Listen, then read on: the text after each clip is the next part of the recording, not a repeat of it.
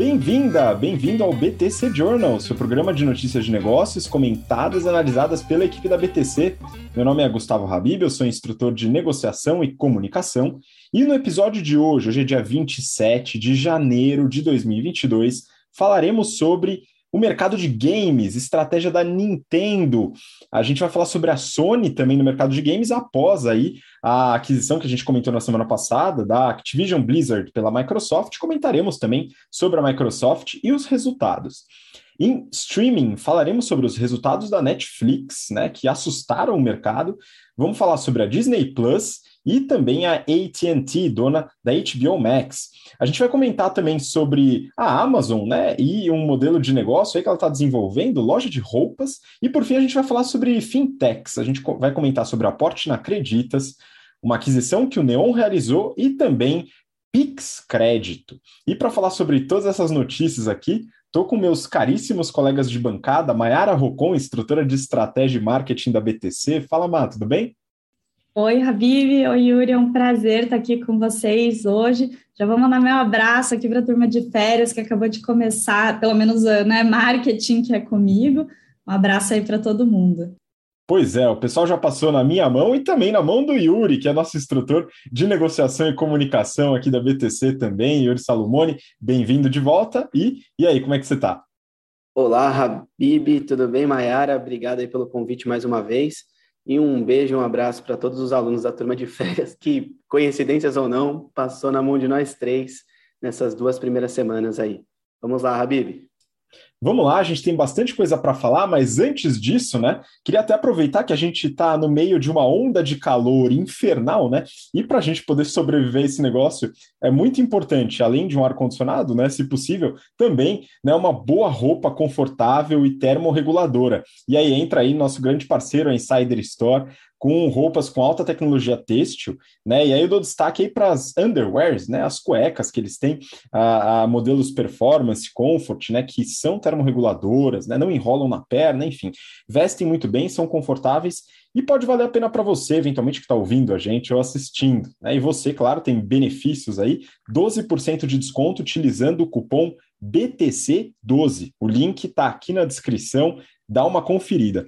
E outra coisa, queria fazer um convite para você que está ouvindo a gente, especialmente você que está ouvindo na época certa, né? Que é quando esse episódio sai, isso é muito importante. A gente vai ter uma Open Class, né? Uma aula gratuita, até para você conhecer um pouco do modelo de aula aqui da BTC, né? E o tema é o seguinte: o que uma empresa precisa para crescer, né? Esse é o tema da nossa Open Class ela vai ser no dia 2 de fevereiro, às 19 horas, tá? Você precisa se inscrever, é gratuita, você depois vai receber uma série de benefícios, mas você precisa se inscrever. O link também está na descrição aqui desse episódio. Quem vai ministrar a aula é o Renato Aracaki, que participa aqui com a gente. Hoje, infelizmente, não pôde, mas ele vai estar presente nessa live, tá? Nessa aula gratuita. Então, se inscreve, não perde tempo e vamos lá conhecer um pouquinho né, mais sobre estratégia, finanças, e você conhece um pouco do que a gente faz também no nosso dia a dia aqui nas nossas aulas, principalmente você que ainda não nos conhece.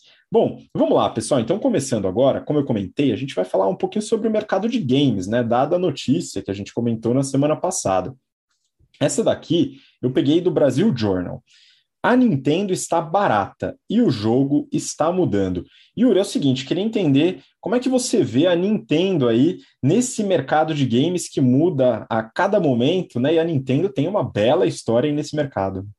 Pois é, Habib, na corrida pelos melhores e mais populosos conteúdos, os estúdios lançam plataformas de streaming, as plataformas viram estúdios e as empresas de tecnologia tentam ser duas coisas ao mesmo tempo. Na indústria de games, como comentamos semana passada, na edição do BTC Journal, o deal mais representativo acaba sendo a compra, né? Acabou de acontecer a compra da Activision Blizzard pela Microsoft. A empresa, ela é referência no, no universo de games, né? Continua sendo aí a Nintendo, com 20 dos 25 jogos de console mais vendidos na história. Jogos como Super Mario Bros, Zelda, Pokémon, Donkey Kong, que eu adorava jogar, entre outros. O Habib é mais novo, gosta mais de Pokémon, né? Eu sou mais antigo, jogava o Donkey Kong mesmo. Bom, eu sempre gosto de contar um pouco e posicionar sobre a história das empresas antes de comentar qualquer coisa, qualquer tomada de decisão atual. Então, seus 100 primeiros anos de história foram focados no mundo físico, né, da Nintendo. Como destaque aos jogos de tabuleiros e cartas. É assim que começou. Não tinha internet, não tinha computador, não tinha celular. Aí teve o lançamento do NES, o Nintendo Entertainment System. O dispositivo foi lançado e surfou uma onda dos games nas, nos anos 80. A empresa ganhou projeção global, foram mais de 60 milhões de consoles vendidos desse tipo NES em todo o mundo entre 1980 e 1996, quando ela parou de fabricar esse console. De lá para cá, a empresa passou por diversos tipos de console, como Game Boy, Nintendo 64, Wii, Wii U, Nintendo Switch, e todos tiveram prós e contras, momentos bons, momentos ruins, ótimas vendas, péssimas vendas. Os personagens mais famosos da Nintendo, elas estão disponíveis apenas nos próprios consoles deles. Isso faz com que o modelo seja extremamente dependente do sucesso de cada plataforma. Um exemplo é o caso do Nintendo Wii, que ele fez as vendas saírem de 4 bilhões de dólares em 2006 para 18 bilhões de dólares em 2009. E aí, dada a concorrência que tinha, o Xbox, por exemplo, o Xbox 360 da Microsoft e o PS3 da Sony, da, o Nintendo Wii U não decolou. Em meados de 15, a empresa voltou aos 4,5 bilhões de dólares de faturamento. Ou seja, dada a concorrência, perdeu o share de mercado e não conseguiu dar continuidade nos lançamentos do console de grande sucesso. Bom, o lançamento da Nintendo, o Switch, em 2017, que é um modelo híbrido, é um console e mais uma parte portátil. Ele apresentou novas tecnologias e formas de jogar. E aí a Nintendo chegou em 2021 a faturar cerca de 15 bilhões de dólares. Em 2018, o seu sexto CEO, sim, apenas seis em, em 130 anos de história. São poucas pessoas liderando a empresa, né? O Shantaro Furukawa, ele adotou a estratégia de combinação entre ciclos mais longos dos seus consoles lançados para explorar o IP, ou a propriedade intelectual do seu produto. Além dessa tomada de decisão, o CEO adotou a estratégia como licenciamento da Lego. Lego, super legal, né? A gente ficar montando lá os bichinhos, é, eu adoro. É, o acordo sobre criação do Super Nintendo World dentro do parque da Universal no Japão. E o terceiro, que eu achei bem interessante, é o lançamento do Super Mario Bros. The Movie, uma parceria também com a Universal. Montar filmes, montar brinquedos, licenciamento de marca, tudo isso para crescer a empresa.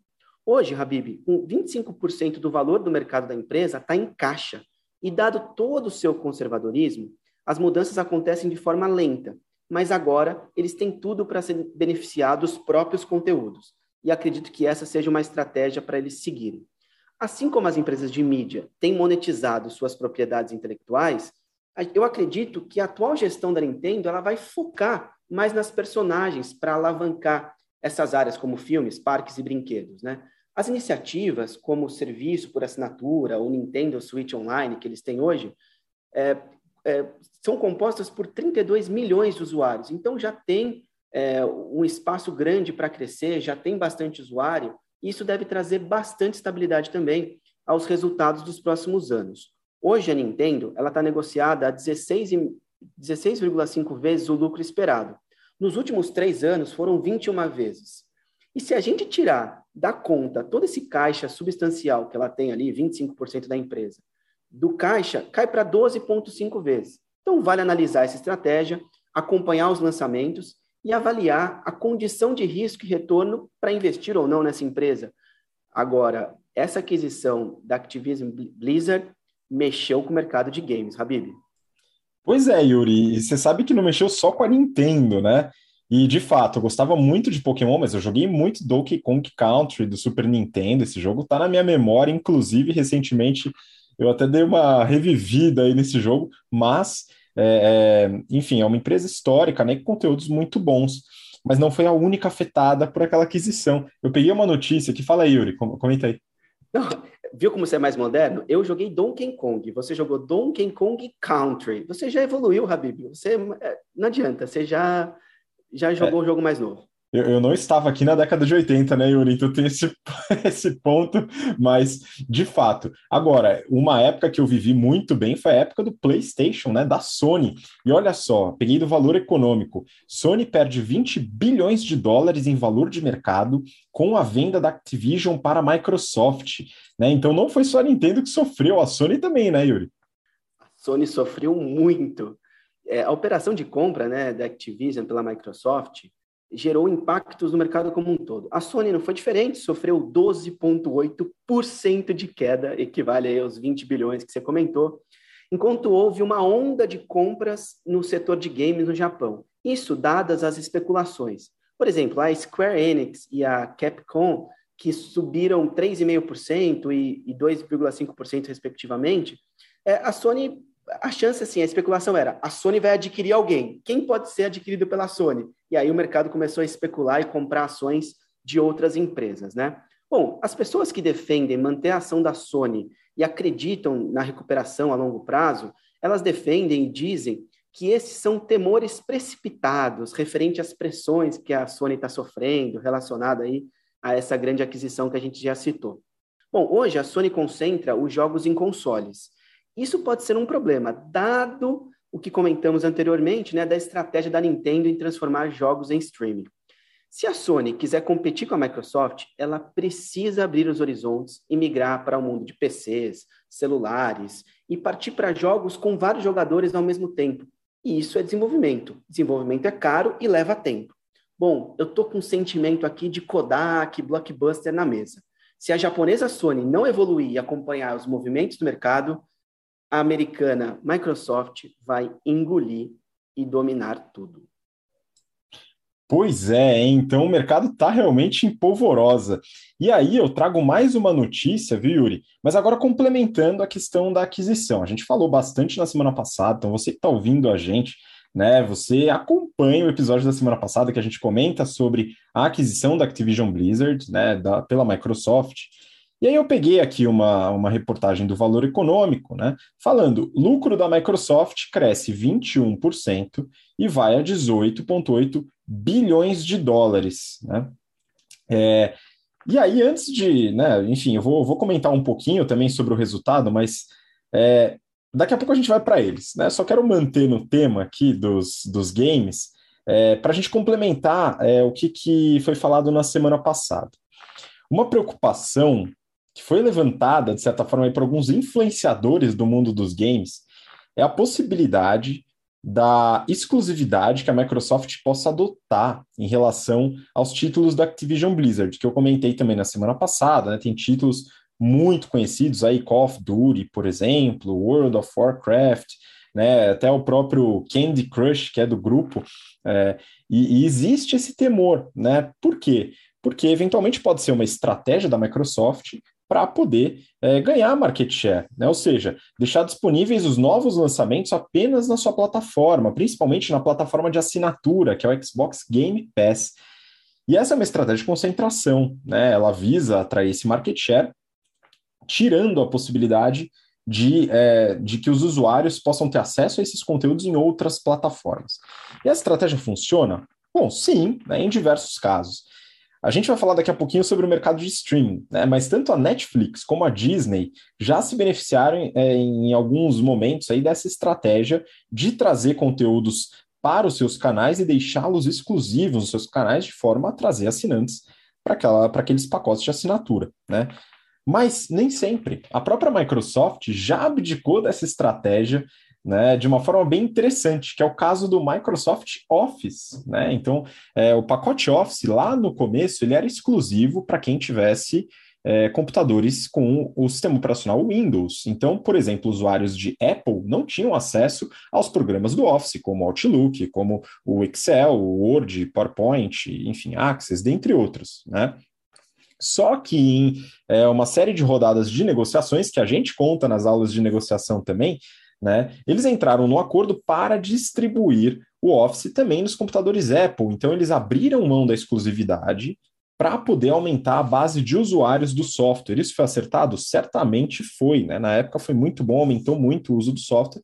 E hoje, como a gente vai ver, é responsável por uma fatia muito mais representativa na receita do que o Windows, né? do que o sistema operacional.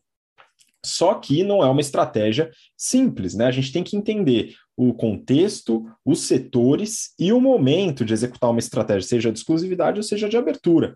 Para isso, né, o melhor caminho é você se inscrever no General Business Program, ou se você é, for líder, né, tiver uma experiência de mercado e quiser se desenvolver ainda mais o Strategy and Finance. Né, a gente fala muito sobre essas estratégias, é, uso de modelos, exemplos, casos, benchmarks para poder definir uma melhor estratégia é, com essas variáveis todas na mesa. Né? Mas aí vamos então para os resultados da Microsoft. A Microsoft ela divulga seus resultados dividindo as suas operações em três unidades de negócio. A primeira é chamada de Productivity and Business Process, né? E dentro dela tem o Office, o Skype, o Teams e o LinkedIn, né? São os mais é, interessantes aí, representativos dentro dessa unidade. A segunda unidade, eles chamam de Intelligent Cloud, né? Ou nuvem inteligente. E ali tem o Azure, que é o principal e que tem mais crescido, SQL Server, Windows Server, Visual Studio, GitHub, enfim, uma série de, é, de produtos relacionados à nuvem. E a terceira unidade eles chamam de More Personal Computing. E ali tem o Windows, sistema operacional, o Surface, que é um dos produtos dele, e outros produtos, acessórios tal. Gaming, Xbox, Game Pass, royalties de games de terceiros também entra nessa divisão. E aí, o que, que acontece? Né? Como foi o resultado? Eu vou pegar aqui o consolidado dos últimos seis meses, né? então, o último semestre de julho a dezembro de 2021, comparado com o mesmo período do ano anterior. Eles tiveram uma receita, olha o tamanho do negócio, né? Uma receita líquida de 97 bilhões de dólares, né? Um aumento de 21% em relação ao mesmo período do ano anterior. A representatividade de cada unidade de negócio na receita é a seguinte: 32% da unidade de produtividade, 36,4% de cloud e 31,7% de More Personal Computing. Né? Aqui, um highlight para o LinkedIn, cuja receita cresceu 37%, né? Foi um destaque aí na, na, na, divisão de, de produtividade. E no caso de gaming, né? O Surface e o Xbox são os que menos cresceram, 8% e 10% respectivamente. Então aqui a gente tem uma estratégia interessante de complementaridade com a aquisição da Activision, né? Por quê? Porque a parte de More Personal Computing, que envolve games, tem perdido representatividade na receita da Microsoft. A Intelligent Cloud tem ganhado ao longo do tempo, né? E com isso, ela consegue trazer um pouco mais de representatividade para a unidade de games com maior é, lucratividade, que é o que eu vou falar agora, então, né? Bom, a margem bruta do negócio é estupenda, é, enfim, 68,5%. Eles tiveram uma despesa de P&D, essa daqui eu fiz questão de dar um highlight, de 11 ponto, quase 11,4 bi de dólares de despesa de P&D, né, frente a uma receita líquida de 97. É, eles investem bastante em pesquisa e desenvolvimento, né? Não à toa é, crescem do jeito que crescem também, né? O lucro operacional, olha só, né, foi um lucro operacional de 42,5 bi. E aí a gente tem a seguinte divisão do lucro operacional, né? Se a gente pegar a lucratividade operacional de cada unidade de negócio, né? Então, quanto cada unidade tem de lucro operacional. Productivity, 49,3%, Intelligent Cloud, 44,7% e More Personal Computing, 37,2%. Então, como o Renato tinha analisado no último resultado, né, que a gente falou, More Personal Computing acaba tendo um lucro, uma lucratividade menor, né? E com a aquisição da Activision Blizzard, né, tende, através das sinergias e do fato da Activision Blizzard ter uma lucratividade maior, né, de ter um aumento também aqui. Né? Então, enfim, acerto de todos os lados. Né? Obviamente, a empresa deu lucro, né, foi uma margem líquida de 40% e uma geração de caixa operacional de 39 bilhões de dólares nesse período. É né? uma máquina de fazer dinheiro e de desenvolver tecnologia. Né? Então aqui a gente finaliza essa parte falando de games, né? E agora a gente vai para um segundo bloco aqui, e aí eu vou comentar um pouquinho sobre modelos de negócio. Tá? Vou inverter um pouquinho aqui a ordem, viu, Mar? Então eu vou trazer aqui uma notícia é, do valor econômico também. E a notícia é a seguinte: Amazon abrirá loja de roupas nesse ano em Los Angeles. Né? Então, pô, aqui a gente tem uma notícia que complementa um pouco do que a gente vem falando sobre a Amazon, né? vem falando sobre a Amazon, e eu queria que você comentasse um pouquinho para a gente, Má. Achei sensacional essa notícia, super em linha com o que a Amazon tem feito nos últimos anos, né? Mas então, eles anunciaram que eles vão abrir uma loja de roupa, sapato e acessórios femininos e masculinos ainda esse ano lá na região de Los Angeles. E a intenção é que é, vai se chamar Amazon Style, né, para variar, e a intenção é usar muita tecnologia. Então, eles vão usar, por exemplo, a inteligência artificial para é, recomendar compras para as pessoas, tanto no que elas já compraram, tanto no que elas escolheram para provar. Às vezes, você pode usar também o que um influencer está falando que seria legal, né? Aí você vai caminhar na loja usando um aplicativo. Então, você faz um scan da roupa, é, seleciona a roupa, a, desculpa, seleciona a cor e o tamanho, e aí a roupa já vai para o provador, ou ela vai direto para o balcão para você pagar e levar. E aí, é, com todas essas tecnologias, né, eles vão conseguir aliar o que tem de legal no físico, mas também o que tem de legal no virtual. E por que eu falei que tem a ver com a estratégia que eles têm feito nos últimos anos? Bem, Lá, desde 2015, a Amazon mostrou para a gente que eles não vão ficar só no digital, né? Então, apesar deles terem nascido no digital, serem né, os reis do digital, lá em 2015, eles fizeram a primeira livraria deles. Então, é muito legal, porque na livraria você entra, você tem um Wi-Fi aberto super potente para você não ficar só no físico da livraria. Então, você consegue ver o livro físico ali e comprar no aplicativo da Amazon, se você quiser né? Então, eles auxiliam essa compra digital enquanto você está ali na loja física. E o legal também da livraria é que não é só essa integração de on e off que eles fazem, eles também aproveitam vários dados do digital para alavancar as vendas ali, seja no físico ou seja no aplicativo, mas alavancar as vendas do livro físico que você está vendo. Então, por exemplo, eles falam: olha, esses livros aqui, o pessoal que tem Kindle lê super rápido, né? Então, cruza o dado do Kindle com o dado ali do livro que está na prateleira eles também falam sobre os livros melhores avaliados, né? Então você consegue dar estrelas para os livros que você lê digitalmente, né? E aí eles mostram ali na prateleira, olha, esses livros têm 4.8 estrelas ou mais. E eles têm várias plaquinhas também falando que, independente de onde você quiser comprar, no físico no digital, os preços são os mesmos. Ou seja, eu não estou fazendo concorrência entre os meus canais, eu estou aliando os dois canais, né? Então, isso é o Omnichannel. Aí, depois, lá em 2017, a Amazon entrou no varejo, né, supermercado ali comprando Whole Foods. Em 2018, eles é, não só fizeram o Amazon Four Star, aquele bazar de eletrônicos deles, né? Algumas coisas de brinquedo também, como eles também abriram a Amazon Go, que ela foi aberta em 2018, mas ela estava até meio atrasada, a intenção era abrir antes, mas é aquela loja de conveniência deles que não tem caixa, né? Então eles têm uma série de sensores ali que conseguem ver o que, que você está pegando da prateleira, e aí na saída e na entrada você cadastra o seu aplicativo da Amazon. Na entrada você cadastra falando, ó, oh, estou entrando na loja, vou começar a comprar, na saída, você só mostra que você está saindo para poder descontar já da sua conta da Amazon, que já vai ter um cartão de crédito cadastrado. Então, super boa loja, né? Super conveniente. Espero que venha logo para o Brasil isso, né? Pelo menos, é, eu acho que não vem como a Amazon Go, a gente comentou que eles estão vendendo essa tecnologia, mas tomara que alguém compre isso, né?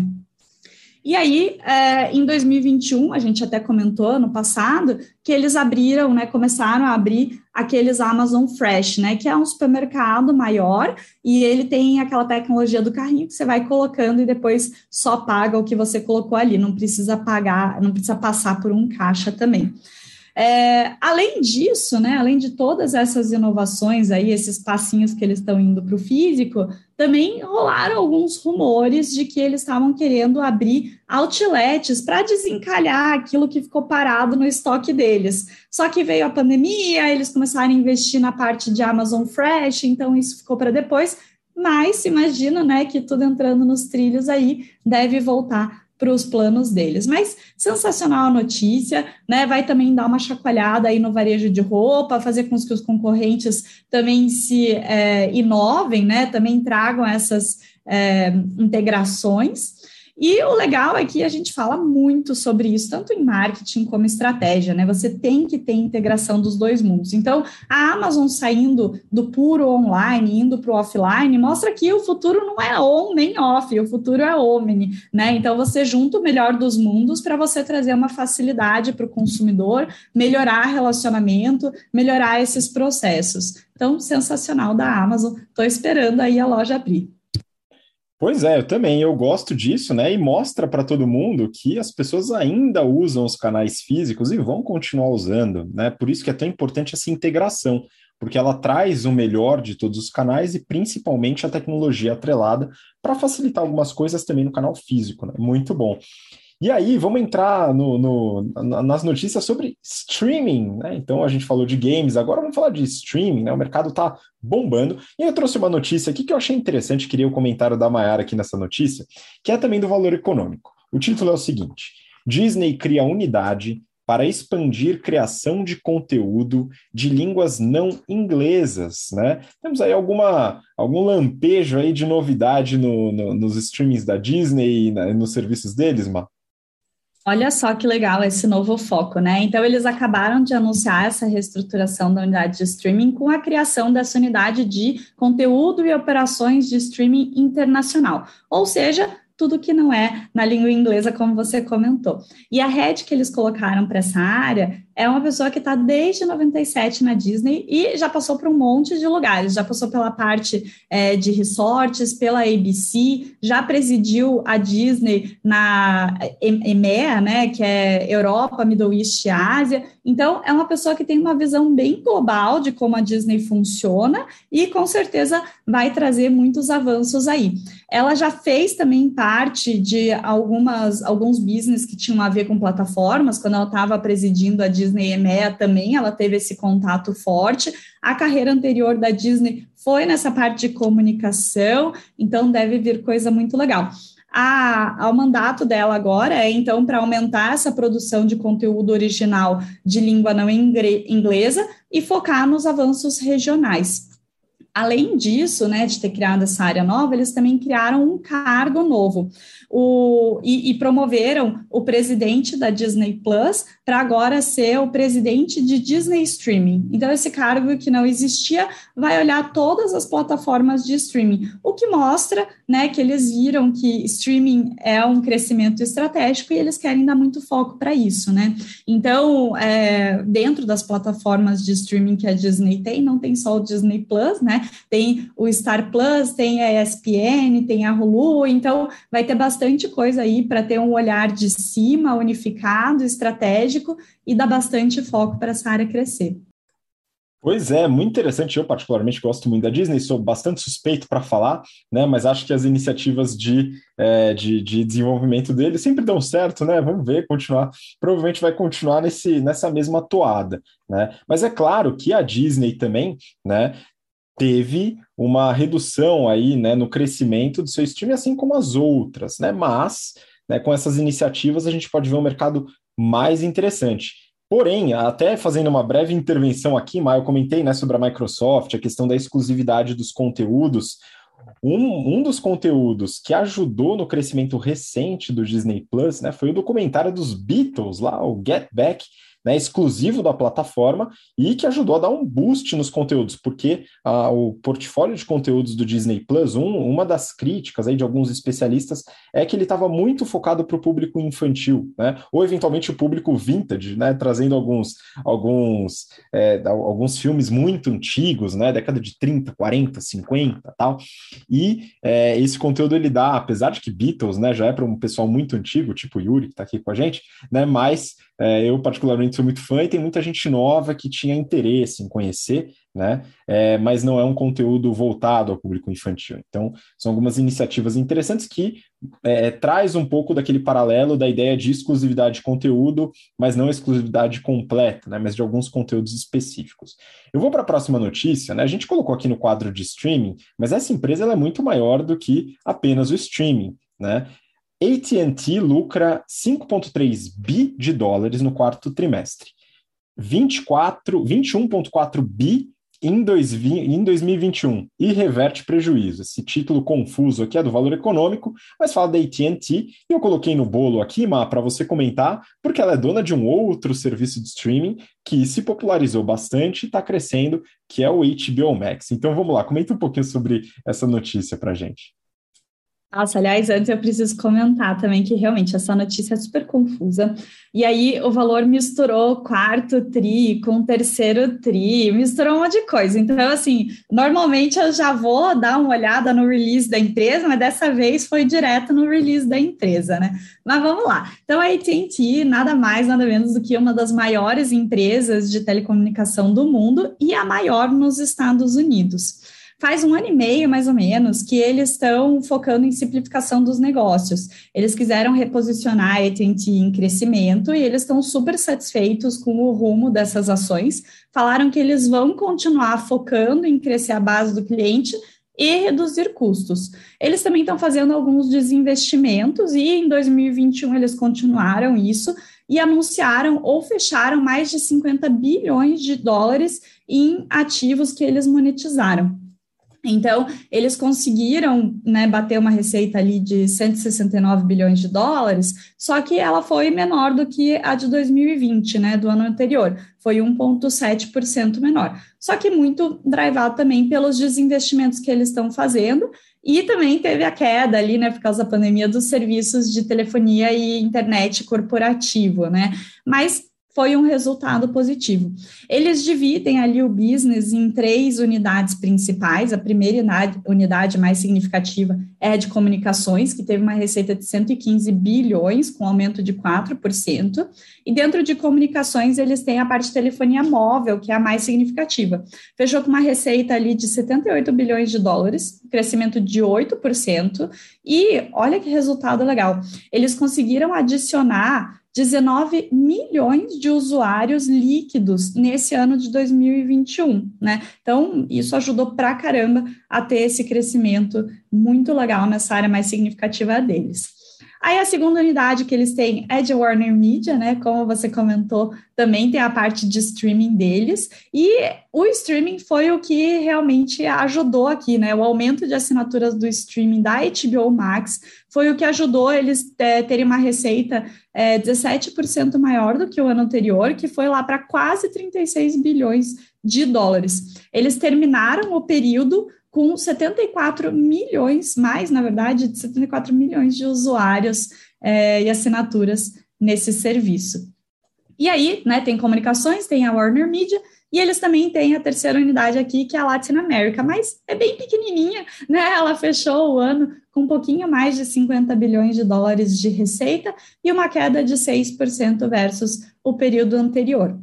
Quando a gente olha né, a AT&T como um todo aqui, eles conseguiram reduzir os gastos operacionais para 146 bilhões de dólares, uma queda de 12%. Então, legal que caiu menos do que a receita, né? Aliás, bem menos, que a receita caiu 0,7%, mas não foi totalmente né, por eficiências operacionais. Na verdade, como eles fizeram vários desinvestimentos, eles tiveram ali uma redução de 14 bilhões nas despesas opera operacionais por causa de impairments dos ativos e também uma redução de quase 6 bilhões de dólares por é, redução de depreciação, né? Então, no fim, vamos ver como que eles vão ficar depois que eles não tiverem vendendo tantos ativos, né? Como que vai ser aí a sustentabilidade operacional deles mas óbvio que foi um resultado muito bom. E aí, né, trazendo todas essas coisas boas, bottom online, né, lucro líquido, eles conseguiram passar dos 21 bilhões de dólares. E o melhor ainda, né, porque no ano passado, no ano anterior, 2020, eles tinham tido um prejuízo de quase bilhões de dólares. Então,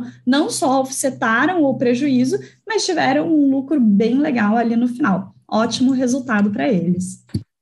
Pois é, e o que diferencia, né, tanto a Disney como a AT&T da próxima empresa que a gente vai comentar aqui é justamente o fato delas terem diversas outras divisões né, que fazem com que ela tenha uma escala, um tamanho muito, muito grande. Né? Então, a Mayara que comentou os números absurdos da, da AT&T, e agora, nessa próxima notícia, eu quero que você faça uma comparação aí da, do volume, né, da, do tamanho, da diferença de tamanho entre as empresas, né, porque isso também pode fazer diferença. Mas vamos lá, peguei uma notícia aqui do valor econômico.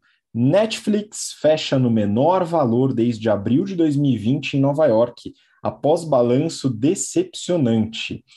Pois é, eu fui dar uma olhada, né? Já desconfiava o que aconteceria, tá? Mas eu fui dar uma olhada no resultado, né? Ver o que, que de fato aconteceu e aquilo que eu pensei, e a gente já comentou aqui, né? Também se confirmou nesse resultado.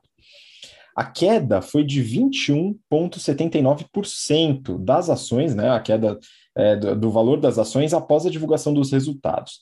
Qual foi a justificativa? Apesar do lucro e da receita superior, eles não atingiram o número de novos assinantes esperado, né? Então havia uma expectativa, né, de uma meta de 8,5 milhões de novos usuários e nos, no, isso nos últimos três meses, né, no resultado do trimestre, e o obtido foi de 8,3%, né? E aí a empresa caiu mais de 20% de valor de mercado. E aí, olha só que desespero para os analistas, os investidores, né? Agora ela projeta um aumento de 2,5 milhões, né? Então, muito menor. O que está acontecendo aqui? Né? A empresa está aos poucos deixando de ser vista como uma empresa de growth. Mas aqui vai até um desabafo, né? E uma crítica a boa parte dos analistas é, que, que, que ficam em cima desse mercado, né? Que me parece que alguns deles aí têm um certo amor platônico por, uma, por algumas empresas de tecnologia, né? Achando que elas vão dobrar todo ano, triplicar de tamanho todo ano. Pessoal, é, existe uma limitação bem clara, né, que impede isso, né? Não existe gente suficiente para que isso seja perene, tá? Então é claro que o crescimento vai durar um tempo curto e quando ele para de crescer daquela da, naquela magnitude que ele crescia, ele vai passar a ter uma estabilidade, né? Isso deveria ser esperado, mas eu acho que alguns acabam sonhando muito alto, né? De qualquer forma, é, eu, eu, dei uma olhada também no mercado, né? E, e, o próprio relatório, né? Ele comenta um pouquinho sobre isso. O mercado de, de, de streaming, né? Ele teve um faturamento em 2021 aproximado aí de 65,6 bilhões de dólares, tá? Esse, esse faturamento ele foi 12% acima de 2020. Em 2020, ele tinha crescido 20%, e ele já cresceu muito mais de 100% no passado. Né? Um crescimento de 12% é um crescimento baixo, um crescimento estável, mas interessante, né? e ainda tende a crescer. Existe uma expectativa desse mercado faturar algo em torno de 85 bilhões de dólares em 2025, ou seja, o crescimento vai seguir de uma forma lenta. A Netflix, dentro desse bolo, né, tem mais ou menos 40% do market share, ou seja, ainda é líder de mercado nesse, nesse segmento. E olha só que interessante, ela cresceu mais do que a média de mercado. Né? A gente vai ver um pouquinho dos resultados aqui, mas ela cresceu em receita mais do que esses 12%.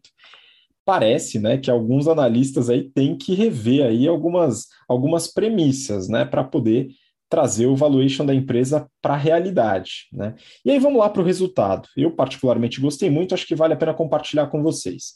Mas eu peguei o, o, a receita do ano, né? então todo o ano de 2021, até para você ter uma noção de tamanho. Né? A receita líquida no ano de 2021 da Netflix foi de 29,7 bi de dólares, né, com B de batata. Foi um aumento de quase 19% em relação a 2020. E aí eu peguei a representatividade da receita por região que eles têm no resultado. Estados Unidos e Canadá, 44% da receita, EMEA, né, Europa, Oriente Médio e África, 33%, Latam, 12% e Ásia Pacífico, 11%. E aí alguns destaques, né? Eu peguei ticket médio comparando Estados Unidos e Canadá e ticket médio dos assinantes Latam, né, um pouco aqui Brasil, né, grande parte Brasil. Ticket médio dos Estados Unidos e Canadá, 14,5 dólares, né, isso de mensalidade. Aqui no, na Latam, 7,7 dólares.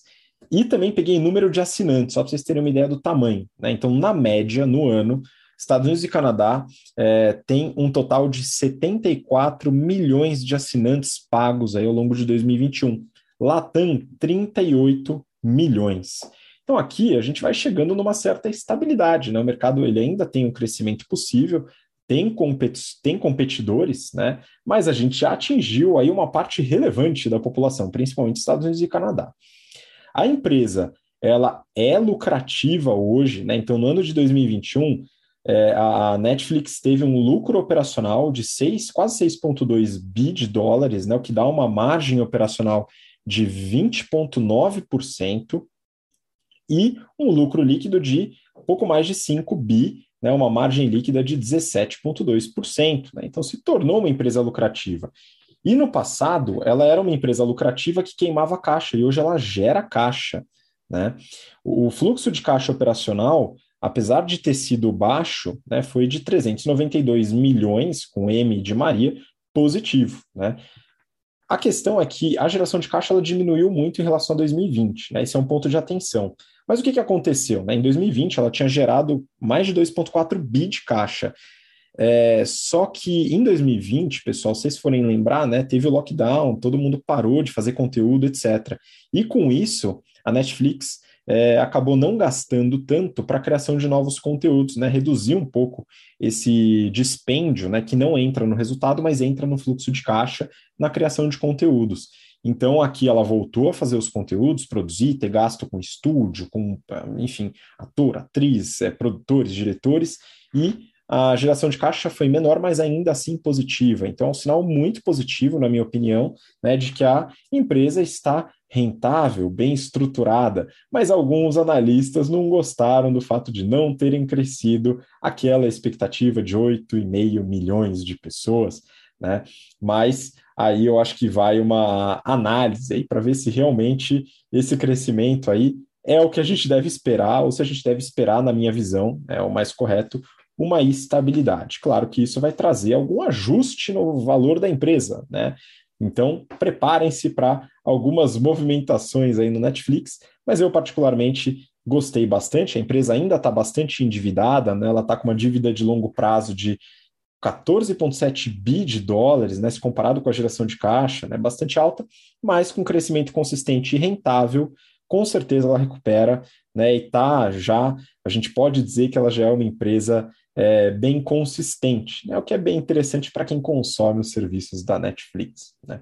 Enfim, aqui a gente finaliza a temática de streaming e agora a gente vai falar sobre fintechs. Aí eu vou voltar a passar a bola para o Yuri aqui e eu peguei uma notícia do, do, do Neofeed. O título é o seguinte: Creditas é avaliada em 4,8 bilhões de dólares em rodada pré-IPO de 260 milhões de dólares.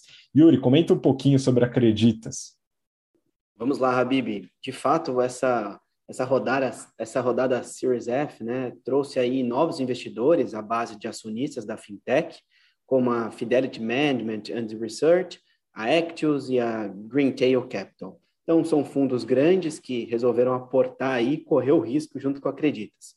O último aporte, antes desse daí que você citou, Habib, ele foi de 255 milhões de dólares. Ele ocorreu lá em 2020, quando a empresa foi avaliada na época em 1,7 bilhões de dólares, e na época se tornou um unicórnio.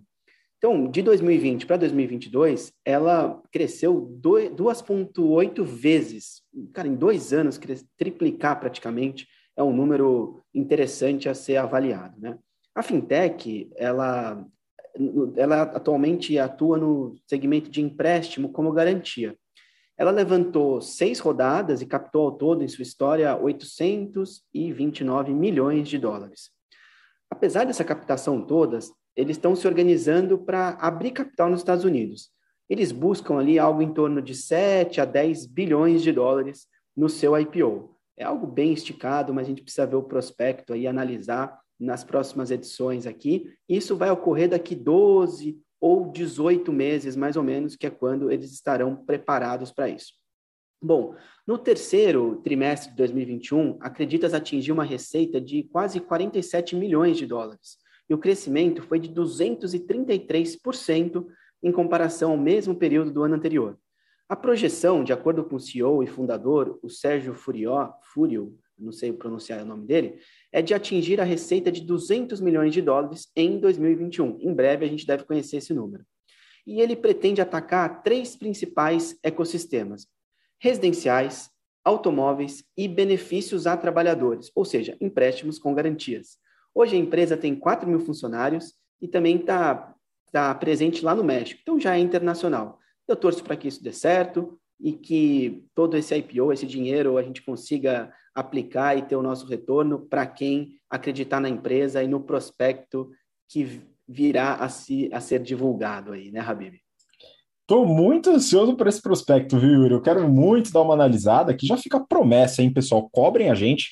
Assim que sair o prospecto da Acreditas, a gente vai lá analisar isso no detalhe, hein, pessoal? Talvez a gente demore um pouquinho aí, porque vai mais de uma semana aí para analisar, mas a gente vai fazer um trabalho legal aqui. Espero que vocês possam acompanhar em breve. E aí eu vou seguir para a próxima notícia aqui no tema Fintechs, também do valor econômico.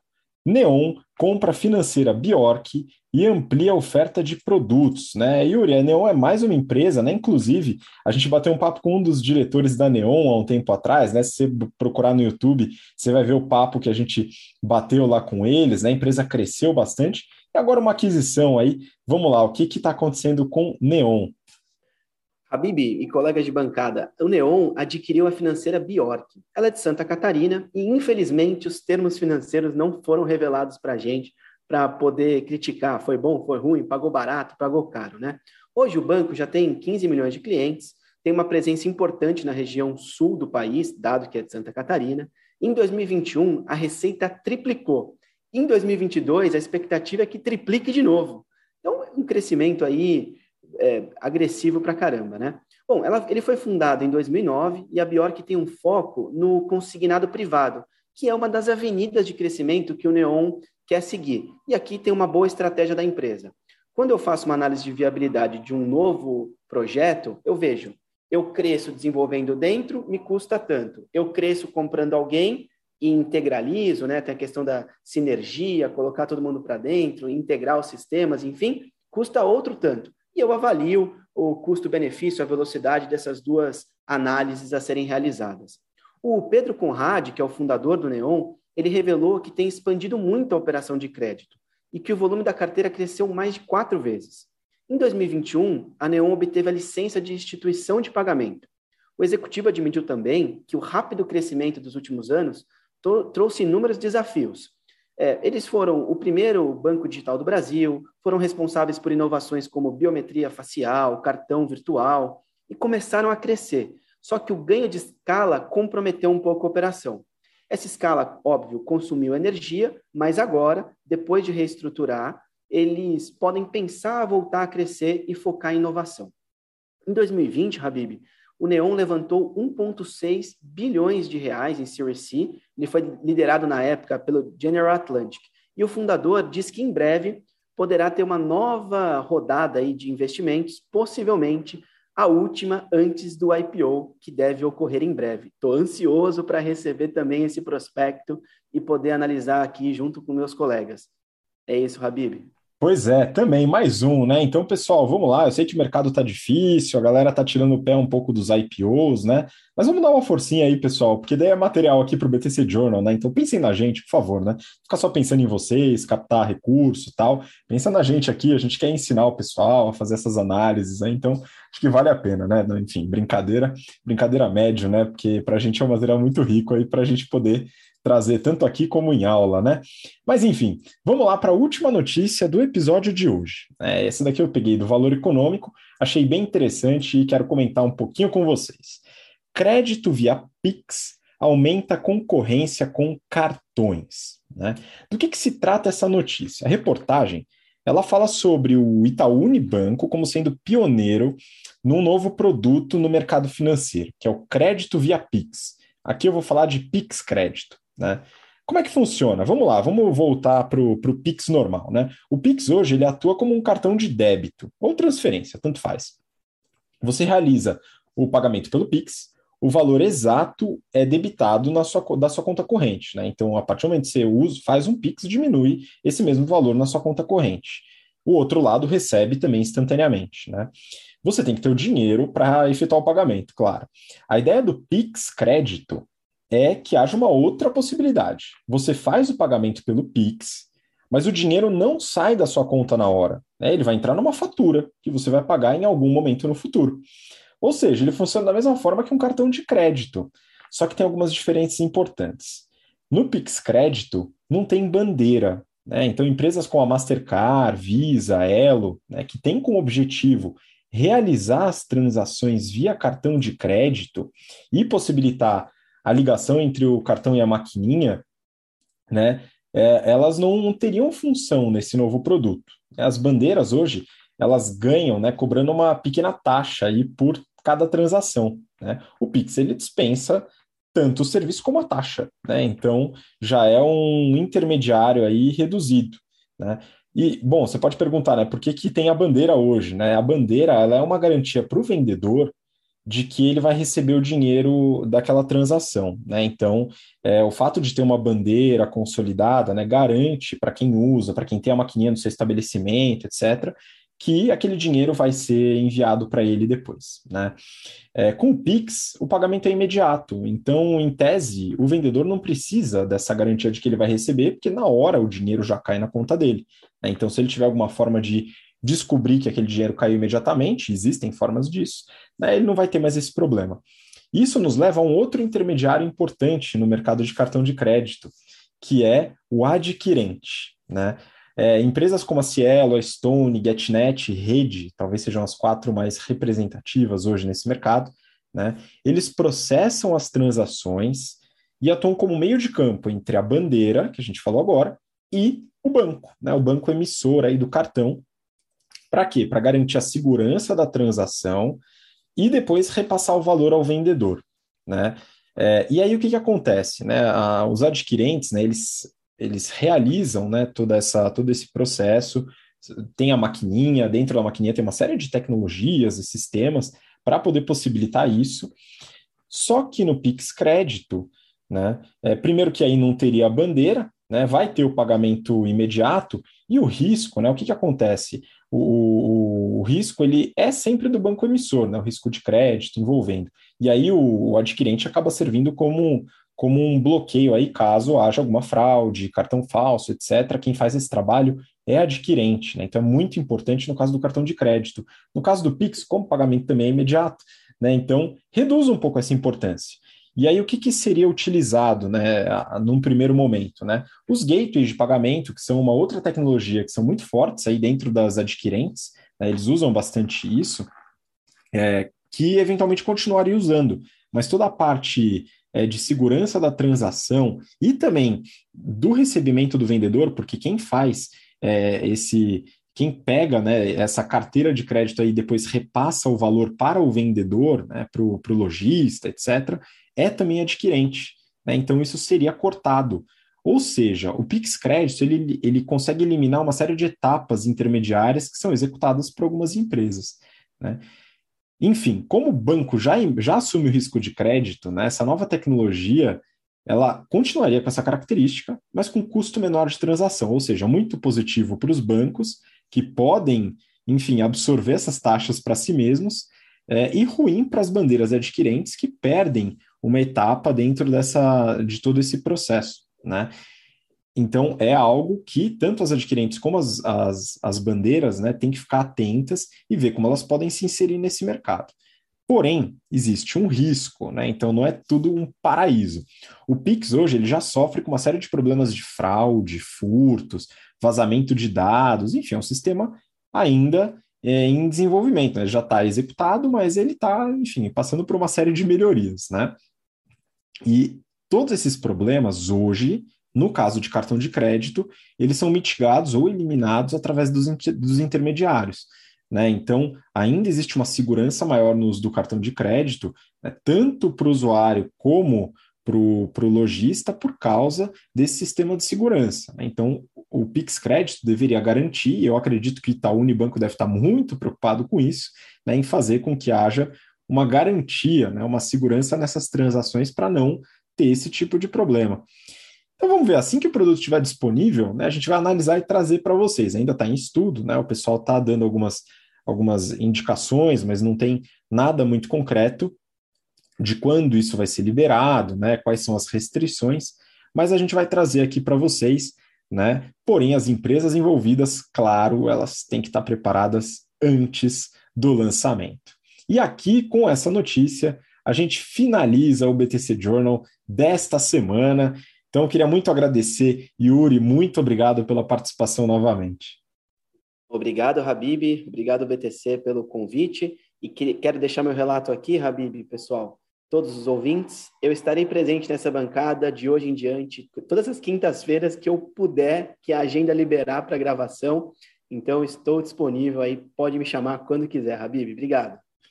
Fico muito feliz, né? A gente gosta de você aqui nessa bancada, Yuri, então muito obrigado pela participação. A Mayara teve um pequeno compromisso, aí teve que sair antes, né? Então já, desde já agradeço aí a Mayara, daqui a pouco ela ouve o restante do episódio também, e principalmente queria agradecer você que acompanha a gente até agora, pelo interesse, pela paciência, e voltaremos, é claro, na semana que vem para mais BTC Journal. Um grande abraço, até lá, tchau, tchau.